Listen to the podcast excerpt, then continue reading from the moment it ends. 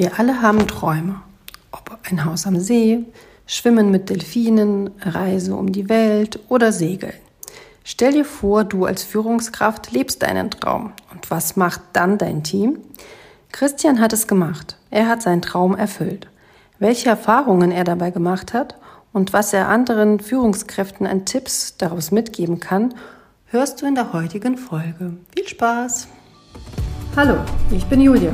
Hallo, ich bin Dominik und gemeinsam nehmen wir euch mit auf die Reise zur authentischen Führung. Und schauen darauf, wie du in deiner Führungsrolle menschlich und authentisch bleibst. Hallo und herzlich willkommen zu unserer nächsten Folge.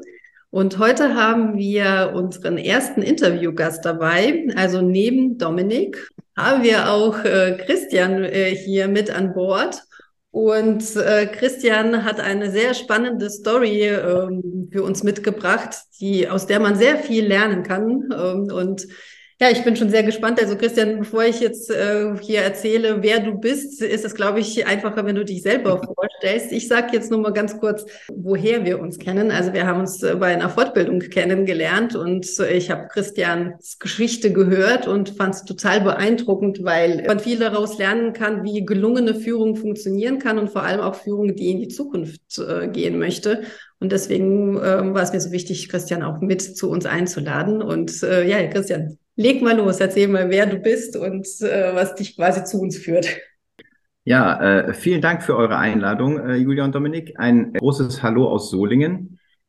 Ich äh, sitze heute hier im schönen Solingen und äh, wohne hier mit äh, meiner Familie, mit meinen drei Kindern und führe und leite das Solinger Traditionsunternehmen Robuso in vierter Generation. Also Robuso ist jetzt äh, 104 Jahre alt und wurde von meinem Uropa gegründet ähm, und ich äh, leite es seit zehn Jahren. Ähm, wir sind 22 Menschen, die mit Leidenschaft Scheren herstellen, richtig klassische Scheren aus der Scheren- und Klingenstadt Solingen.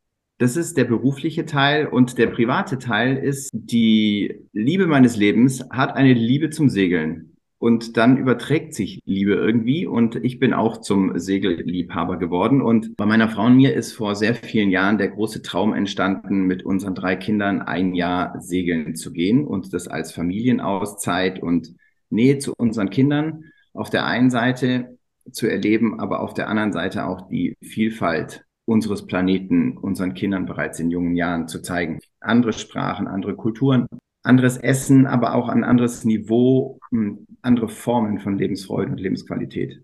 Insbesondere auf dem Boot. Ne? Also das ist ja, das ist ja ein massiver Einschnitt eigentlich. Genau, an, an einem bewegenden Haus, äh, was auch noch sehr klein ist. Also unser Segelboot, auf dem wir jetzt ein Jahr lang gewohnt haben, vom Sommer 21 bis Sommer 22, hat so ungefähr 15 Quadratmeter Wohnfläche. Mhm. Und darauf jetzt zu fünft äh, zwölf Monate wohnen, ist anders als auf dem Festland, wie wir Segeln mhm. so schön sagen.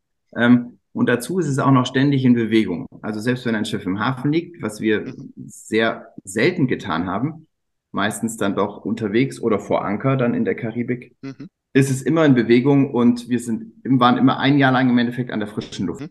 Und das war eine sehr, sehr intensive Erfahrung für uns. Äh, als Familie und es ist unser Segeljahr. Wir haben es sehr genossen. Es war sehr intensiv. Wir alle fünf haben die unterschiedlichsten Erinnerungen und berichten immer gern in Fragmenten davon aus dem Alltag. Ja, das war unser Segeljahr, unser großer Traum. Entschuldigung, Christian, um das noch ein bisschen auch im, im, Kontext zu halten, das ist ja quasi auch Ende der Pandemie sogar noch gewesen. Ne? Also Sommer 21 bis Sommer 22 war ja schon noch spürbar. Ja, es war gefühlt für mich, äh, Dominik, was mittendrin. Okay, das glaube also ich. Es ist, es ist ja im März 21, äh, nee, im März 20 mhm. ging's los, äh, mit, dass zum ersten Mal alle Menschen das Wörtchen Corona kannten. Ähm, und das führt auch gleich schon zur ersten Brücke zurück quasi ins Familienunternehmen. Ich habe sehr lange nach dem richtigen Zeitpunkt gesucht, diesen Lebenstraum meinen Mitarbeiterinnen und Mitarbeitern zu verkünden. Mhm. Und vor diesem Zeitpunkt äh, der Offenbarung hatte ich Respekt bis hin in der Tat zu Angst. Weil es war so ungewöhnlich als Chef entscheiden, ich lasse mein Unternehmen ein Jahr im Stich. So kann es ja gefühlt und gesehen werden. Die Intention dahinter ist natürlich und war natürlich eine andere. So, ihr, ihr rockt das auch ohne mich. Mhm. Aber ich wusste nie so genau, wie diese Botschaft ankommen wird. Ich habe mich da sehr intensiv darauf vorbereitet, auch mit externer Unterstützung auf diesen einen Moment des Vorhang auf. Ja, und dann habe ich mich entschlossen, ich mache das im März äh, 20. Mm, und irgendwie okay. drei Wochen vorher wurden dann die Schulen zugemacht. Und ja, wir hatten geteilte Teams äh, irgendwann dann auch zügig, zügig in der, in der Produktion, dass der Vertrieb sich nicht mehr mit der Produktion trifft und Produktionsmannschaft A nicht mehr mit Produktionsmannschaft B und Angst war überall greifbar. Und ich habe gedacht, ey, und jetzt reingehen und sagen, ich gehe, ist so ja ungefähr das dümmste Vorbild in Führung, was man abgeben kann. dann habe ich es verschoben, ich habe mich nicht getraut.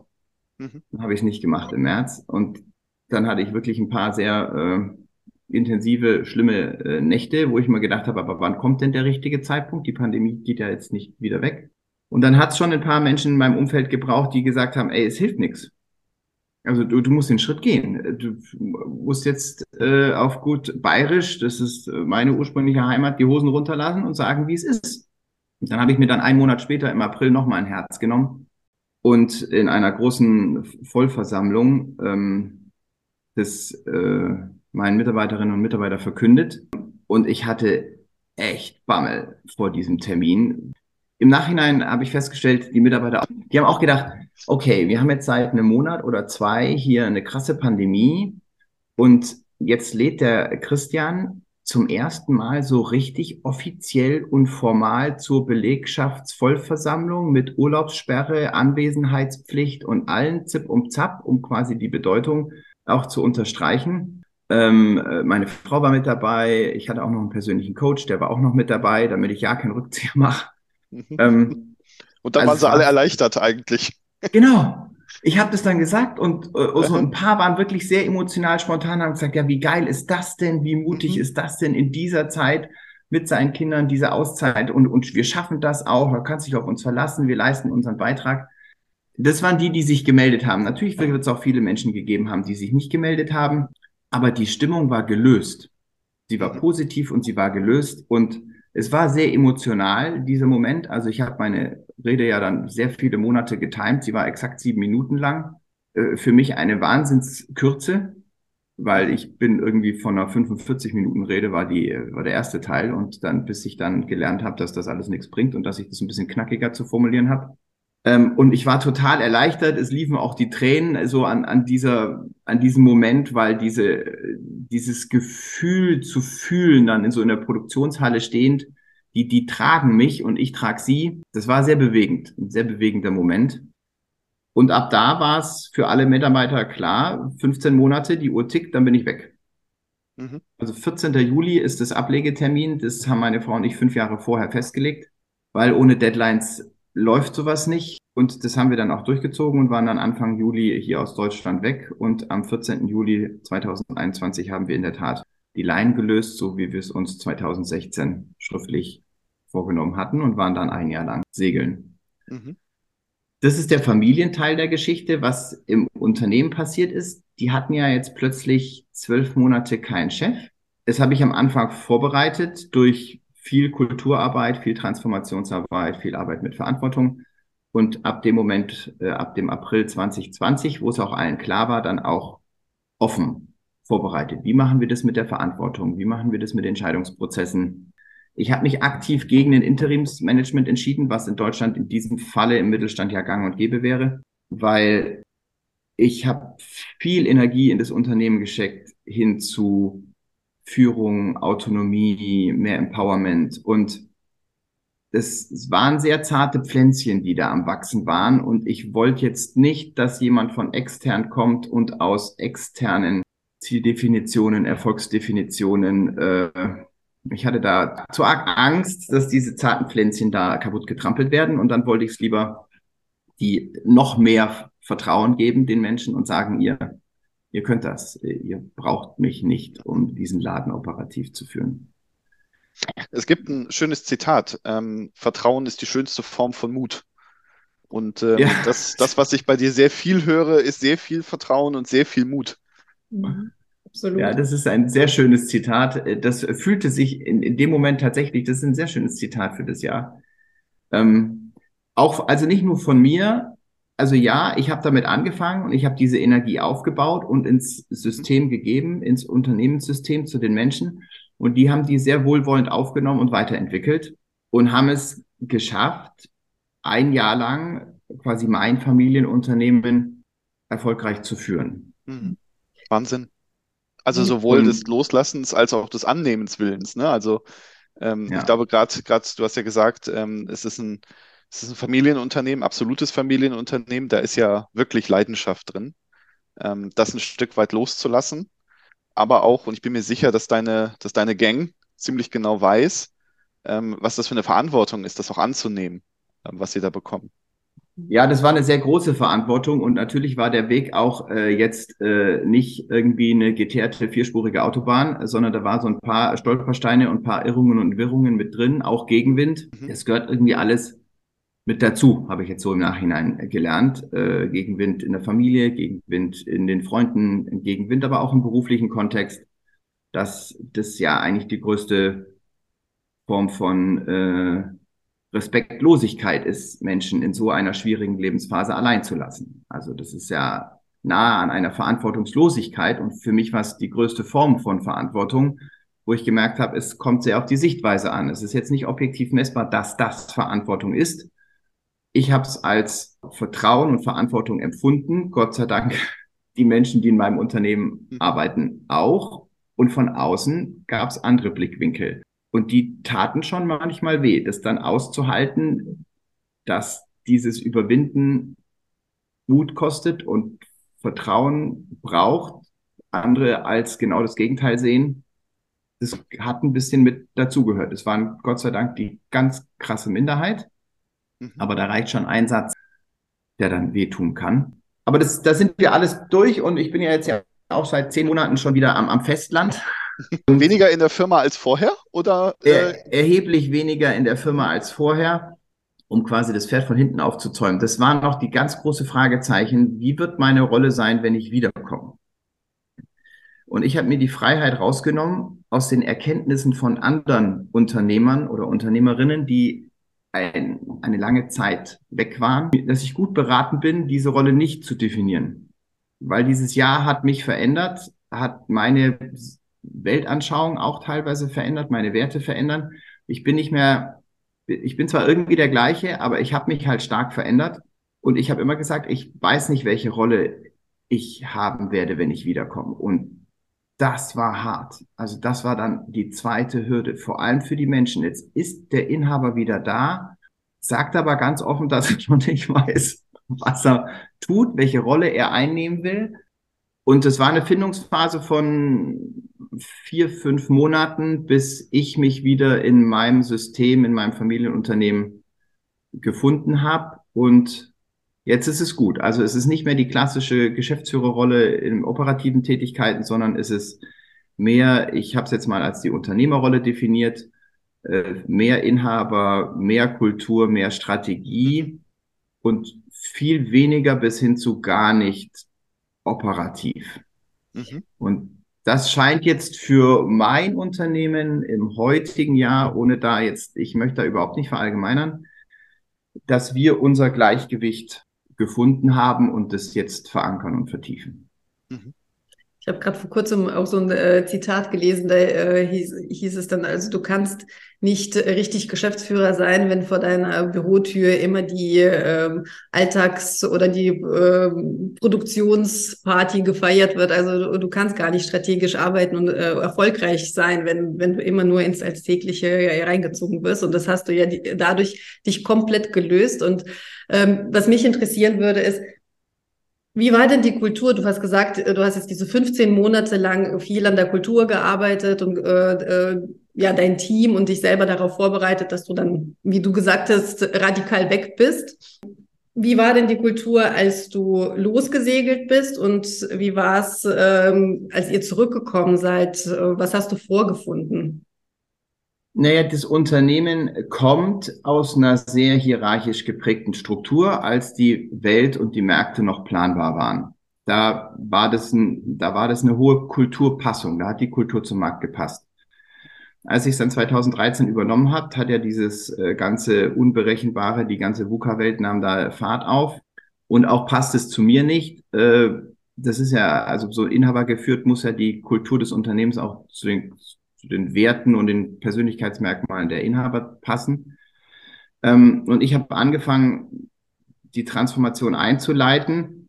Die war auch schon weit fortgeschritten. Und als ich dann das gesagt habe, dass ich weg bin, da haben wir nochmal richtig Gas gegeben, also auch Verantwortung und Entscheidungsfindung. Das haben dann drei, drei Führungskräfte, haben dann auch mein Angebot, Prokura zu bekommen, angenommen, sodass das Unternehmen operativ auch handlungsfähig war. Und als ich wiedergekommen bin, habe ich sehr viele Erfahrungen gemacht. Und das würde jetzt den Podcast in diesem Moment hier sprengen. Aber wenn ich jetzt mal so ein bisschen eindampfe und es auf markante Sprüche reduziere, dann ist die große Erfahrung, die ich gemacht habe, war Finanzen top und Kultur flop.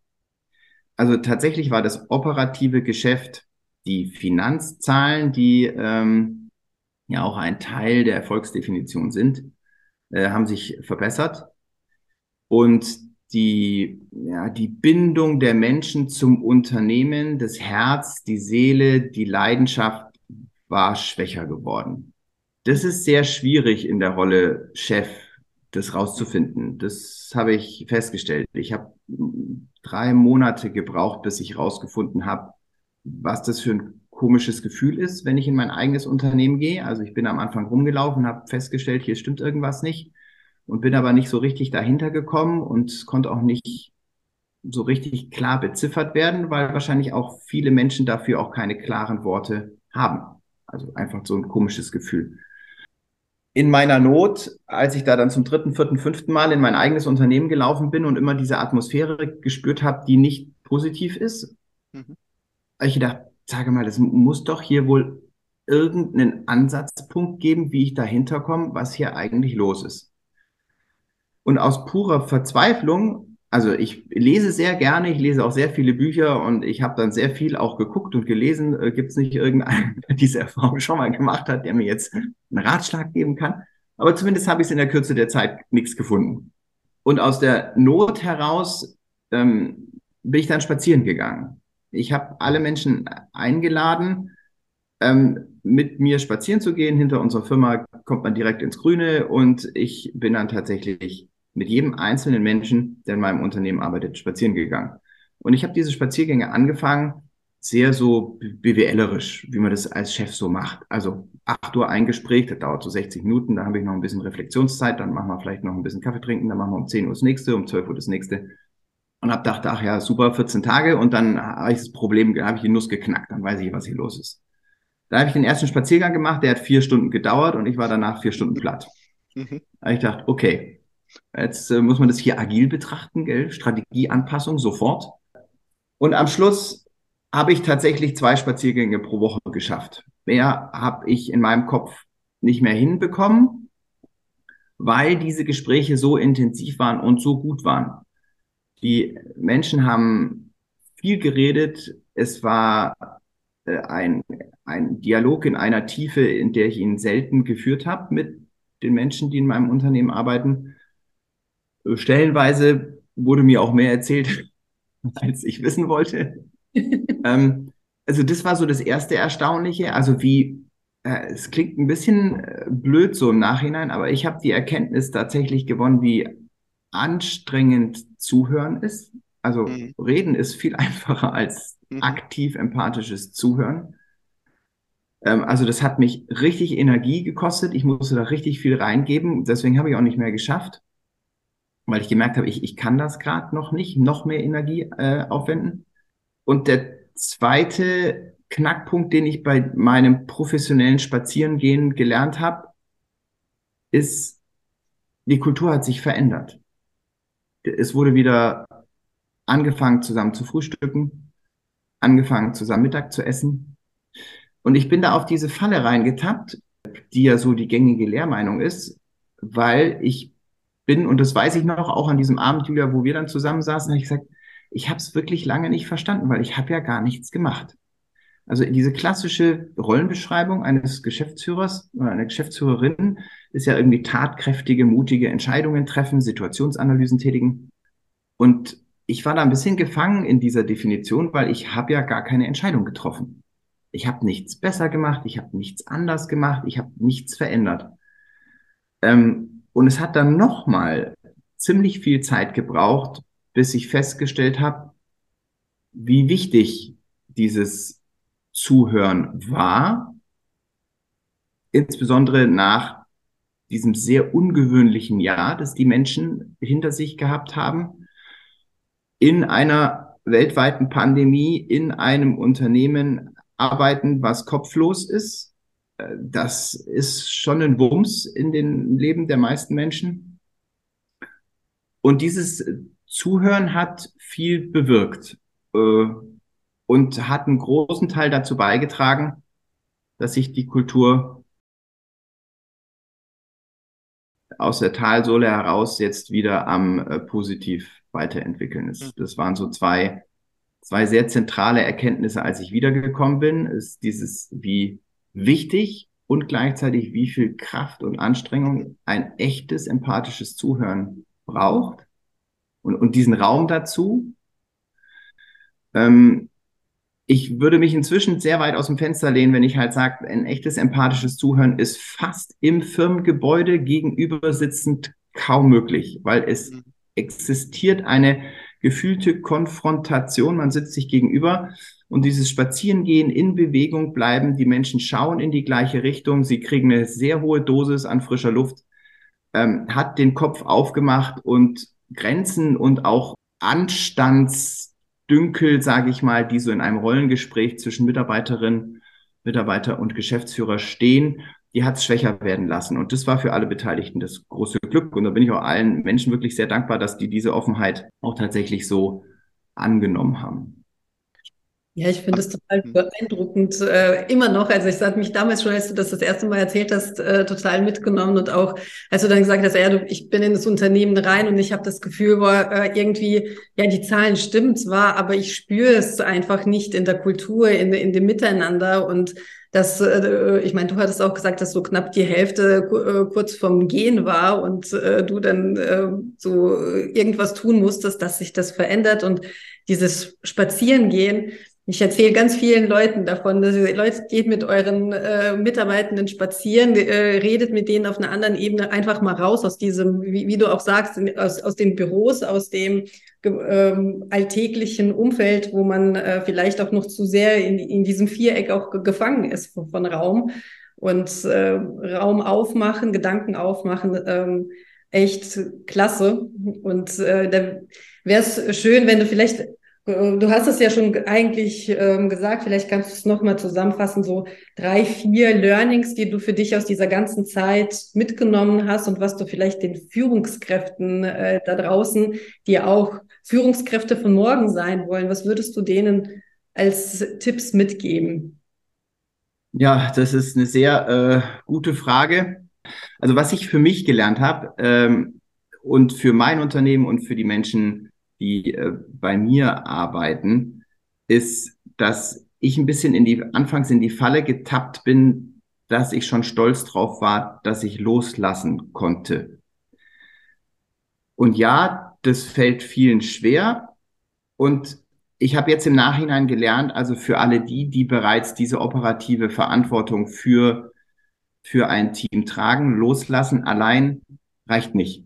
Das habe ich jetzt sehr krass gelernt.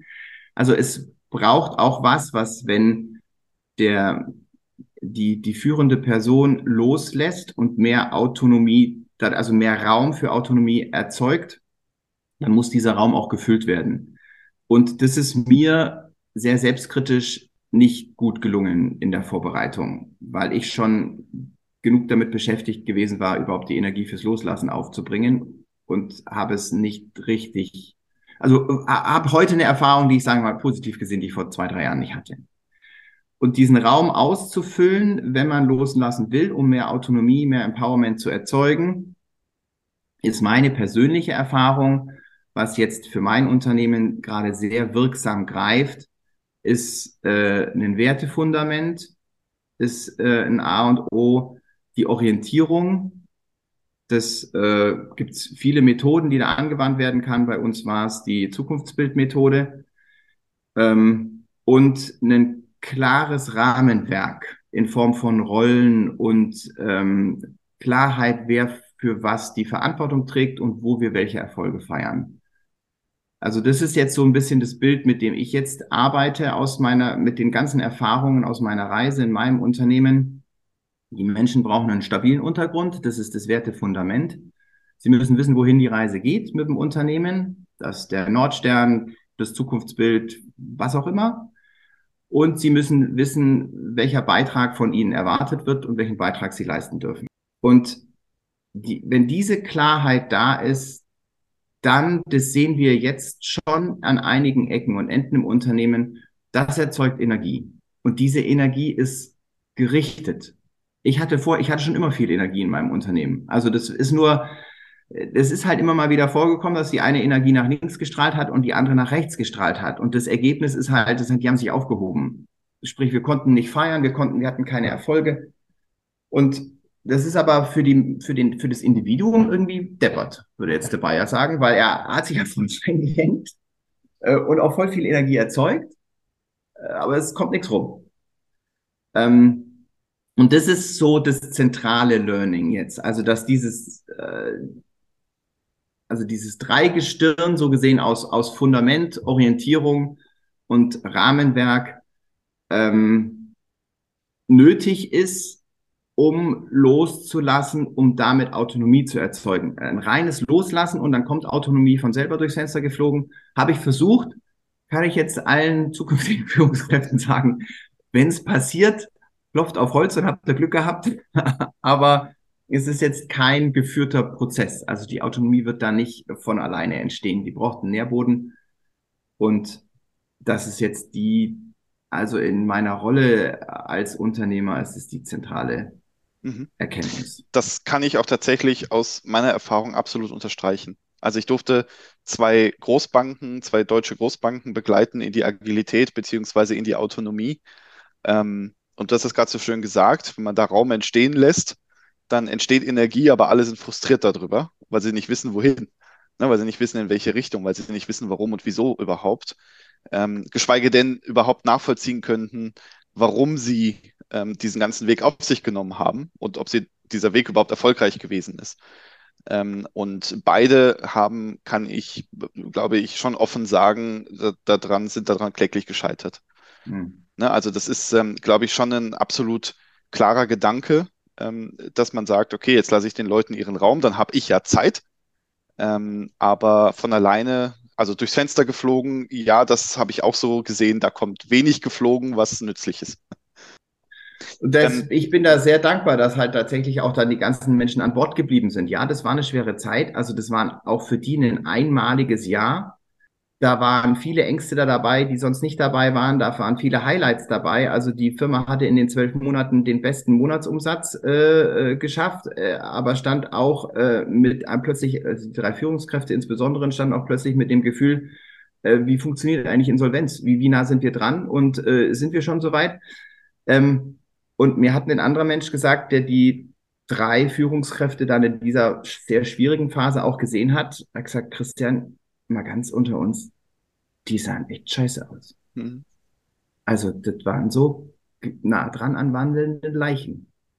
Und inzwischen kann ich sagen, äh, ich bin da, es hört sich echt hart an, aber ich bin da wirklich stolz drauf, was das ganze Team gerockt hat und auch die drei. Und ich bin auch stolz drauf, dass sie diesen Tiefpunkt, die, dieses Erleben mal tatsächlich zwei, drei Nächte nicht schlafen können, weil dich die Angst auffrisst.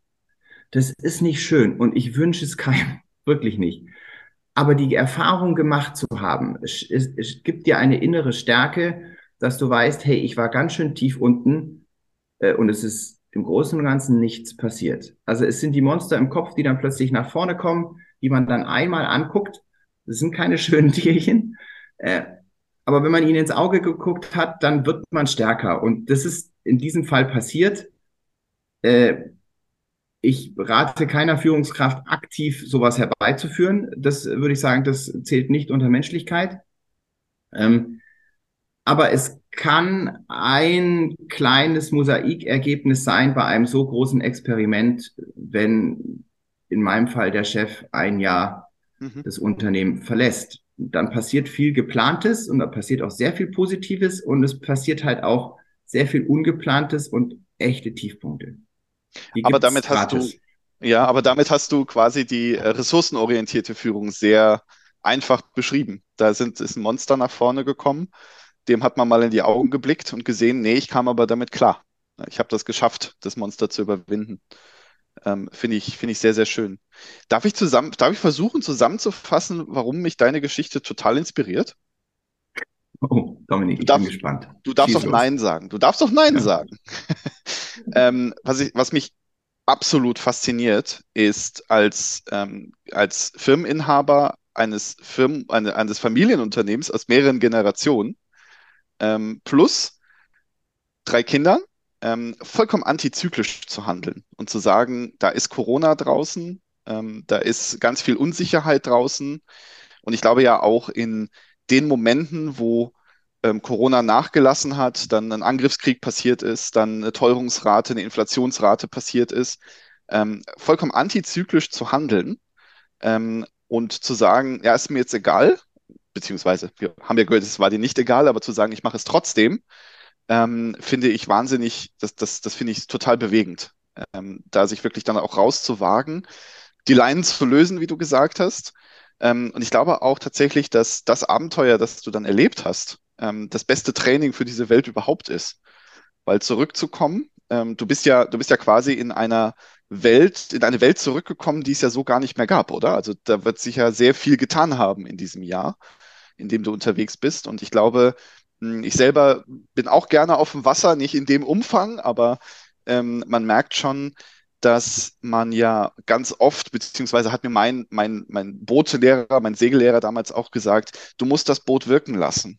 Ja, du kontrolliere das Boot nicht zu viel. Lass es wirken, guck, was es tut, guck, wie es sich verhält, guck, ähm, ne, du hast gerade gesagt, die Zahlen sind top, die Kultur ist flop. Natürlich kann ich ein Segelboot bis an die Grenzen der Belastbarkeit bringen und meine neuen zehn Knoten da rausholen. Aber vielleicht hört es sich einfach auch blöd an fürs Boot. Vielleicht knarzt es, vielleicht ist es auch alles überbelastet. Und da einfach auch zu sagen, ich erlebe ein Abenteuer und komme zurück in eine Welt, die komplett anders ist, als sie war, als ich gegangen bin. Ähm, und das trotz aller Umstände, weißt du, weil ich habe mir gedacht, als du gerade gesagt hast, 21 bis 22, ja, da gibt's ja, da gibt's ja nicht nur ausgedachte Gründe dagegen, da gibt's ja auch ganz viele wirklich echte Gründe, das nicht zu tun, ähm, aber es dann trotzdem zu tun und in der Zeit wirklich zu, zu ein Loslassen und Festhalten. Ja, also dieses, diese Kombination, dass du Dinge loslässt in absolut stürmischer See, also in wirklich eigenartigem Umfeld, in äh, ganz viel, ganz viel Chaos auf der Welt, aber trotzdem auch Leute hast, bei denen du weißt, du kannst ihnen anvertrauen, dass sie festhalten an dem, was ihr erarbeitet habt. Du hast jetzt gerade ganz oft gesagt, du bist dankbar um jeden, der geblieben ist und dass sie das mitgemacht haben. Ich glaube nicht, dass das ein Ergebnis des Zufalls ist, weil das klang gerade öfter nach Zufall. Ähm, ganz ehrlich, das ist ja ein Ergebnis dessen, was sie jetzt wahrscheinlich zehn Jahre erleben mit dir an deiner Seite. Und das entsteht nicht einfach so. Ne? Du hast gesagt, sie brauchen ein festes, ein festes, einen festen Untergrund, ein festes Wertekonstrukt. Und das scheinen sie ja bekommen zu haben, weil dass sie geblieben sind, dass die Loyalität in der, in dem Maße so groß gewesen ist, dass der Stolz wahrscheinlich auch da gewesen ist. Und ich glaube auch tatsächlich, dass die drei Kollegen, die wie die Leichen rumgelaufen sind, ähm, sind deswegen so rumgelaufen, weil es ihnen am nächsten gegangen ist. Nicht? Weil die Leidenschaft einfach wahnsinnig groß da war, nicht zu enttäuschen und es trotzdem zu schaffen. Ähm, wirklich inspirierend, finde ich, finde ich super cool. Danke, Dominik. Ich kaufe deine Zusammenfassung. Gut, Schwein gehabt. Sonst wäre der Teil jetzt geschnitten. Wir schneiden nichts raus, alles bleibt. Ja, ähm, ganz zu Anfang hast du ja gesagt, das war ein äh, sehr, sehr großer Traum von euch beiden, von deiner Frau und dir, diese Segeltour zu machen.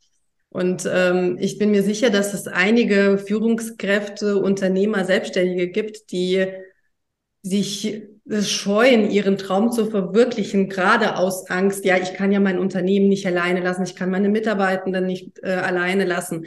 Würdest du trotzdem plädier, äh, dafür plädieren, zu sagen, Leute, verwirklicht eure Träume, sucht äh, Wege und es äh, vertraut dem Ganzen und lasst los äh, mit, mit guter Vorbereitung?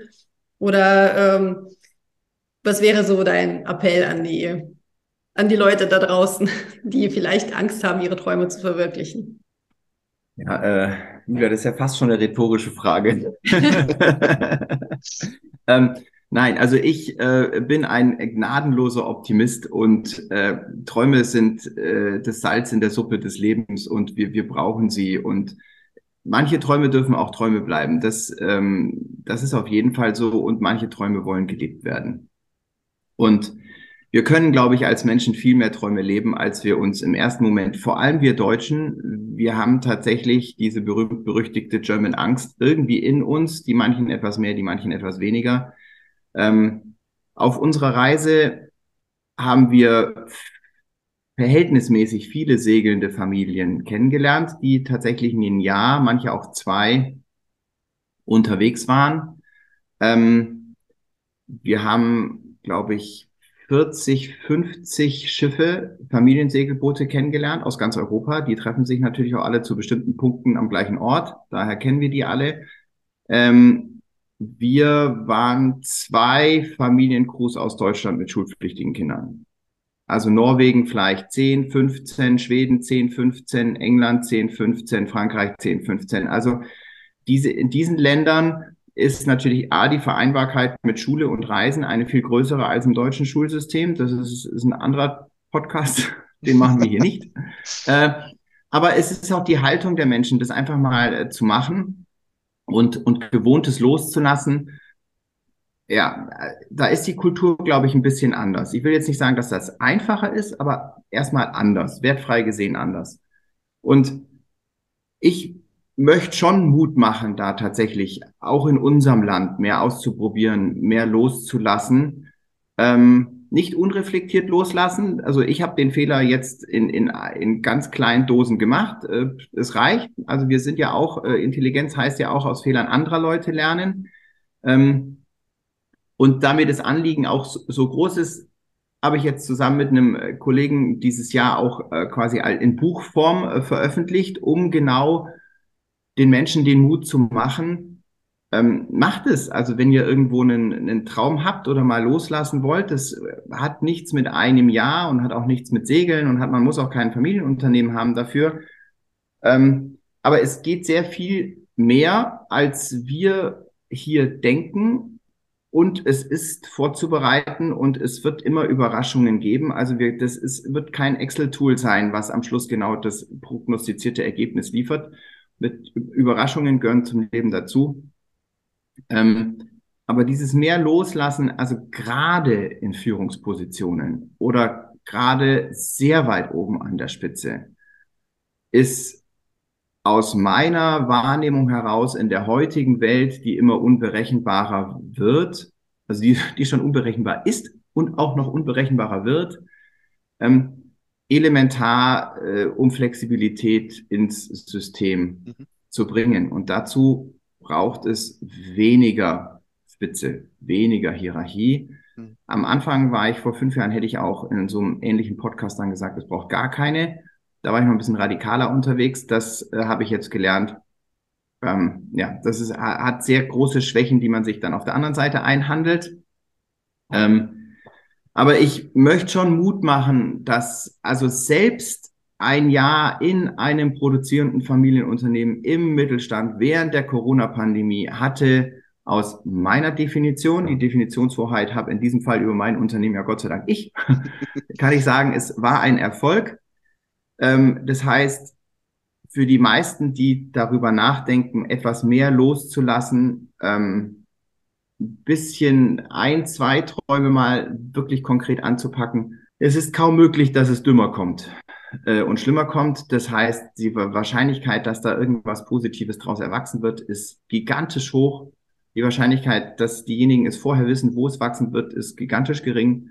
Äh, und das ist so ein bisschen die Lernkurve und das ist auch so ein bisschen, wo ich hoffe, dass meine Geschichte, unsere Geschichte und die Geschichte meines Unternehmens vielleicht abfärben kann, so die, die kleinen Vorbereitungsfehler, die ich gemacht habe, äh, weglassen und äh, den Mut haben, loszulassen. Und dann kann da für alle Beteiligten äh, eine echt geile Sache draus werden. Absolut. Also ähm, ich finde es großartig und es ist auch schön, dass du äh, deine Erfahrungen, ähm, ja, wie du vorhin kurz angedeutet hast, zusammengefasst hast. Ähm, äh, da kann man um einiges, also ich, ich kenne den Inhalt noch nicht, werde ich auf jeden Fall noch kennenlernen, aber vielleicht kannst du kurz mal ja hier sagen, wie dein Buch heißt, äh, was im September erscheint und worauf sich die Zuhörerinnen und Zuhörer freuen dürfen. Ja, der Arbeitstitel von meinem Buch heißt Radikal weg wenn der Chef ein Jahr segeln geht. Sprechender Titel. Ich habe es äh, zusammen mit dem äh, Michael geschrieben. Der Michael ist äh, Pragmatiker und äh, äh, Lean Guide äh, mit Schwerpunkt auch im Produktionsunternehmen und der ganzheitlichen Begleitung von Unternehmen. Und der hat die Menschen begleitet, während ich weg war. Michael und ich hatten keinen Kontakt. Wir haben quasi unsere Beobachtungen ganz autark für uns äh, gemacht und der Michael war da für die Menschen. Ich muss immer am Anfang jetzt mal aufräumen äh, mit so ein paar Vorurteilen, weil äh, gerade in der Spezies Mittelstand wird ja oft der externe Berater geholt, wenn es richtig schlimm steht im Unternehmen, der dann die Entscheidungen umsetzt, für die die Chefin oder der Chef nicht den Mut hat oder vielleicht, wo es auch manchmal ein Rollenwechsel gut tut. Das war in unserem Fall genau nicht der Fall. Ähm, der Michael war da für die Menschen, für die drei Führungskräfte als Sparingspartner, als Spiegelvorhalter, als Austauschmensch. Ähm, und wir haben das Buch so aufgebaut, dass das so gesehen der Mehrwert für die Leserinnen und die Leser da ist, anzudocken, wo sie andocken wollen und quasi so ein paar Lernschleifen mitzunehmen. Wir haben zwölf Kapitel. Die zwölf Kapitel gehen über so grundlegende Sachen wie Kommunikation, Ziele, Werte, Führung, Geld und sind geschmückt von einer kleinen Segelstory, um so ein bisschen Storytelling und auch ein bisschen so das Ja, tatsächlich die Empathie und die Emotionen mitzunehmen. Und dann erzähle ich, wie ich das Thema Kommunikation vorbereitet habe. Und dann erzählte Micha, als der Christian weg war, ist zu diesem Thema Folgendes passiert. Das war die Realität. Mhm. äh, und es ist schon spannend, wie manchmal ist es exakt so gekommen und manchmal ist es halt auch ganz anders gekommen. Und zum Schluss gucken wir beide nochmal auf dieses Thema, jetzt gerade so Thema Kommunikation. Was, was kann man, was haben wir beide jetzt mit diesen sehr unterschiedlichen Sichtweisen, externer Sicht, interner Sicht, der, der weg war, der, der da war, daraus gelernt, was für das Thema Kommunikation in so mittelständischen Unternehmen funktioniert. Und so sind wir in diesem Buch äh, zwölf Themen durchgegangen. Das letzte Kapitel ist es dann das ja, schwierigste gewesen, fast für uns. Da, da führt das ganze Buch drauf hin. Das ist euer, äh, zumindest laut heutigem Stand, letzte Podcast-Folge, die ihr veröffentlicht habt. Das ist das Thema Erfolg. Also war das Jahr jetzt ein Erfolg, ja oder nein? Und da gehen wir nochmal ein bisschen, machen da ein bisschen Tiefenbohrungen, um dann tatsächlich auch für uns in diesem konkreten Beispiel, in diesem konkreten Versuchsanordnung, die ich da gewählt habe, der Chef geht ein Jahr weg, herauszufinden, was ist denn überhaupt Erfolg für uns an diesem sehr konkreten Beispiel. Ähm, ja, und äh, damit endet dieses Buch. Und es kommt im Herbst 2023 äh, auf den Markt. Und die Intention von äh, Michael und mir ist definitiv, wie du es eben schon auch angesprochen hast, Julia, ein Mut zu machen. Also wir, wir dürfen etwas mehr loslassen und an einigen Stellen im mittelständischen Bereich müssen wir es auch, um weiterhin wertegetreu erfolgreich zu sein. Es hat mir großen Spaß gemacht, das Buch zu schreiben. Es ist mein allererstes Buch und äh, ich bin jetzt schon total dankbar, weil durch das Schreiben habe ich so viel gelernt. Es ist unfassbar. Das hat so viele Weiterbildungen und Fortbildungen ersetzt.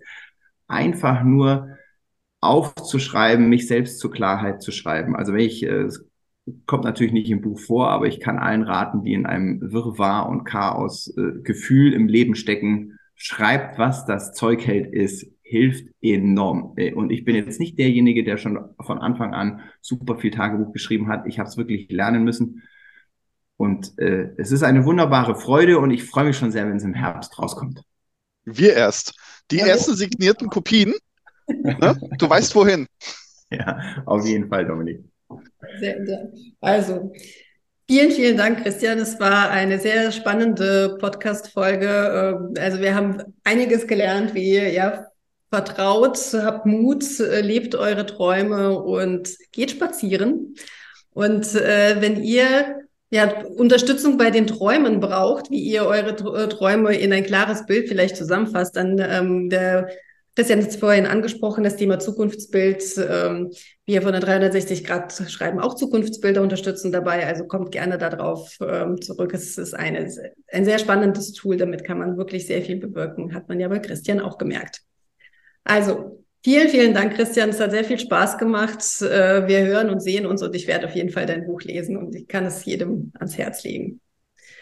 Vielen Dank. Vielen Dank, Christian. Bleib der, der du bist. Wirklich cool. Ja, lieben Dank an äh, dich, Julia, lieben Dank an dich, Dominik, für die Einladung. Es hat mich sehr gefreut und ich äh, freue mich auf die weitere Reise. Hat dir die Geschichte von Christian gefallen? Möchtest du dich persönlich mit ihm austauschen? Dann komm zu unserem Event von HR zu Menschen. Hier in dieser Veranstaltung schaffen wir Räume für unterschiedliche Themen, die in die Zukunft führen. Auch Christian wird dabei sein, von seinen Erfahrungen berichten und äh, wir steigen da noch viel tiefer in das Thema Unternehmenskultur und Kommunikation ein. Sei dabei und wir freuen uns auf dich.